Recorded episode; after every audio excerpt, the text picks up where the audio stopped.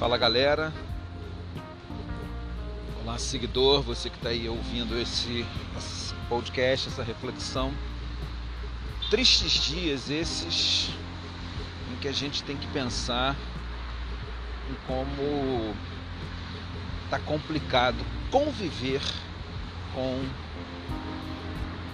a, a corrupção disfarçada de bom mocismo, né? Você, nos últimos 30 dias, nós tivemos acontecimentos no Brasil é, terríveis. Nós tivemos policiais da Rodov Polícia Rodoviária Federal criando uma câmara de morte numa viatura da polícia e levando um homem que foi parado simplesmente porque estava sem capacete.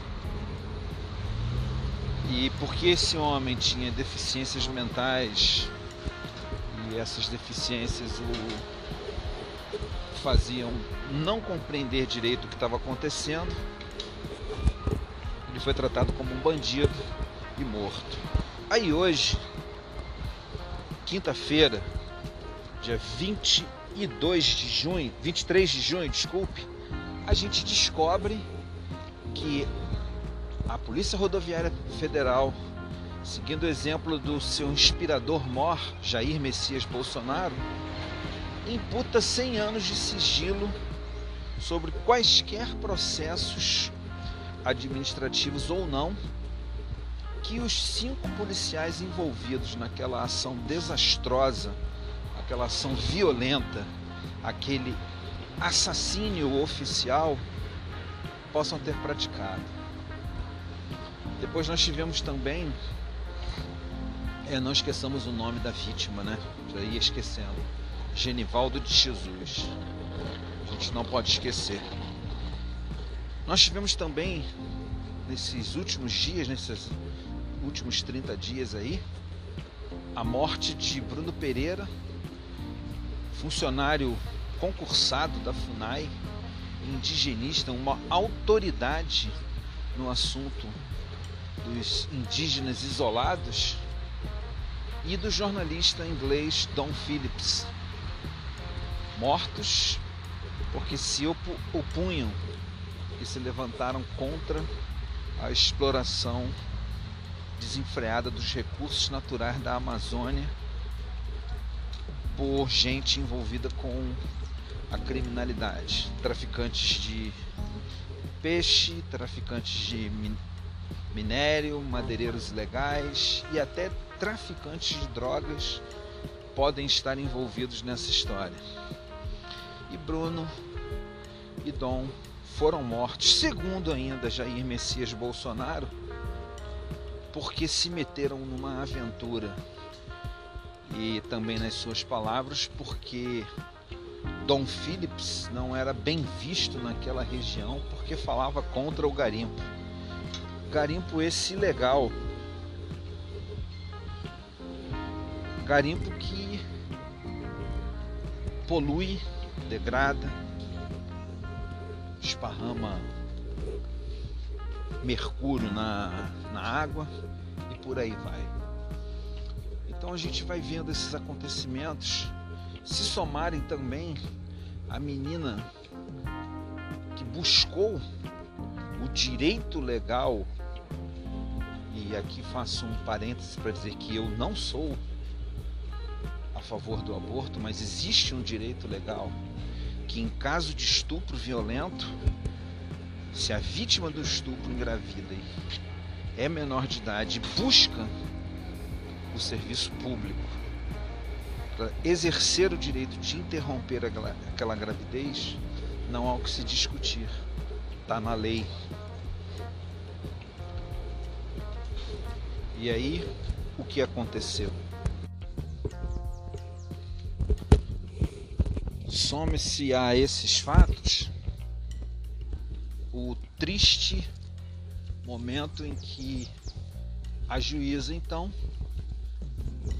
determina que o violador, o que praticou o crime, o estuprador, é pai como pai, teria direito até de decidir se aquele bebê que viesse a nascer seria entregue para adoção ou não.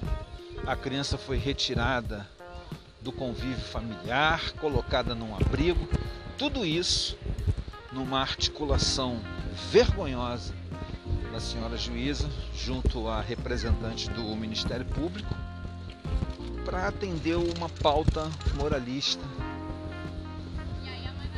da extrema-direita. Finalmente, para coroar aí os últimos dias, nós temos um homem de bem, procurador do município da cidade de Registro, interior de São Paulo, sendo questionado por atitudes antiprofissionais. Acontece o que com ele? Simplesmente ele resolve atacar violentamente a sua chefe na procuradoria do município. O vídeo está circulando na internet, agressões violentíssimas, que são aquelas agressões de um homem que acha que tem direito de, por ser homem, fazer aquilo que bem entende. Bom, para coroar, para coroar esse período, aí a gente fecha com Milton Ribeiro, pastor e ex-ministro do governo Bolsonaro, acusado de corrupção. Eu tenho vídeo lá no meu canal, que é a live que eu fiz, um quilo de ouro. Você pode procurar lá no canal. Tem uma live chamada Um Quilo de Ouro. E essa é a vergonha. Essa é a vergonha de vermos pastores, inclusive um dos pastores é bem conhecido, né? Pastor Gilmar, bem conhecido, envolvidos em esquemas de liberação de verbas num gabinete paralelo dentro do Ministério da Educação. Durma-se com um barulho desse. A desculpa para o depósito que aparece na conta do, da esposa do Milton Ribeiro é que não é propina, é a venda de um carro. Talvez acabe em pizza, talvez não dê nada, talvez essa versão acabe sendo aceita. Mas o fato é que o discurso não tem corrupção um discurso vendido para quem acredita em fadas acredita no Saci Pererê, acredita no Papai Noel e no Coelhinho da Páscoa. Tem corrupção, sim. Tem corrupção grossa, tem desvio de verba, tem facilitação, tem advocacia administrativa, tem tráfico de influência. Como nós já vimos, até o filho mais novo de Jair Messias Bolsonaro fez tráfico de influência nesse governo. Isso aí, Jair Renan. Até ele praticou tráfico de influência. Então tem corrupção sim. E a gente tem que conviver com isso. E a gente tem que conviver com a bolha bolsonarista gritando não tem corrupção e com aquele velho discurso. Ah, mas e o PT, hein? Ah, mas e o PT, hein? está na hora da gente acordar. Especialmente, fica mais uma vez o meu apelo aos cristãos. Você que é cristão, está na hora de você acordar.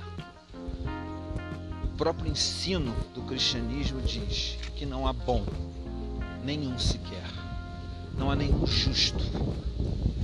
Como não há justo, justiça seja feita justiça seja feita. Tem corrupção, sim, e tem que ser combatida.